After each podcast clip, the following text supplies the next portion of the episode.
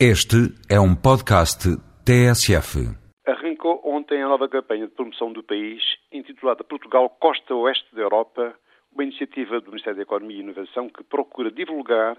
a imagem de Portugal no exterior e registrar para a história a assinatura do, no mesmo dia, no Ministério dos Jerónimos, do Tratado de Lisboa. A campanha centra a sua mensagem em dois valores fundamentais: o talento e as energias renováveis procurando, por um lado, através de um conjunto de personalidades portuguesas bem conhecidas do mundo internacional, especialmente do desporto e da vida artística,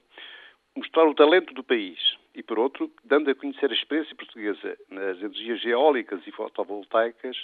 divulgar as potencialidades do país no setor das energias renováveis.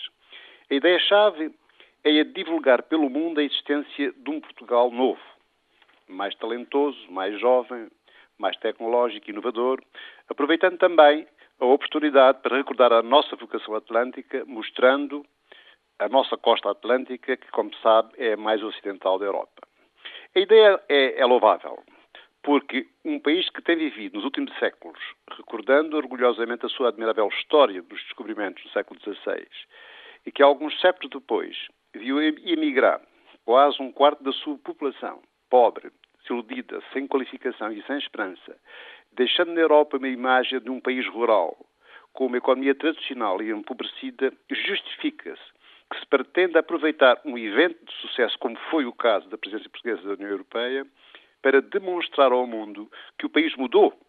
que hoje há um outro Portugal, que é pouco conhecido e que é preciso divulgar, mais alinhado até, de resto, com a Europa do futuro. O que me parece, no entanto, e é apenas isso que critico, é que a campanha está mais orientada para a promoção turística do país, que é evidentemente também importante, do que para transmitir a imagem do país moderno e novo que já somos. E isto porque, por muito respeito que tenha, e tenho, pelo treinador Mourinho, pelo futebolista Cristiano Ronaldo e pela fadista Marisa e outras personalidades do mundo artístico que são a base da campanha. A meu ver, eles só por si não dão a imagem real do Portugal de hoje, que é muito mais rica em conteúdos e, e valores e talentos do que eles conseguem transmitir. Ou seja, a mudança verificada no país, nos últimos 30 anos pelo menos, foi tão completa e de tal dimensão que não cabe no futebol, no fado, nem mesmo nas energias renováveis. Pessoalmente,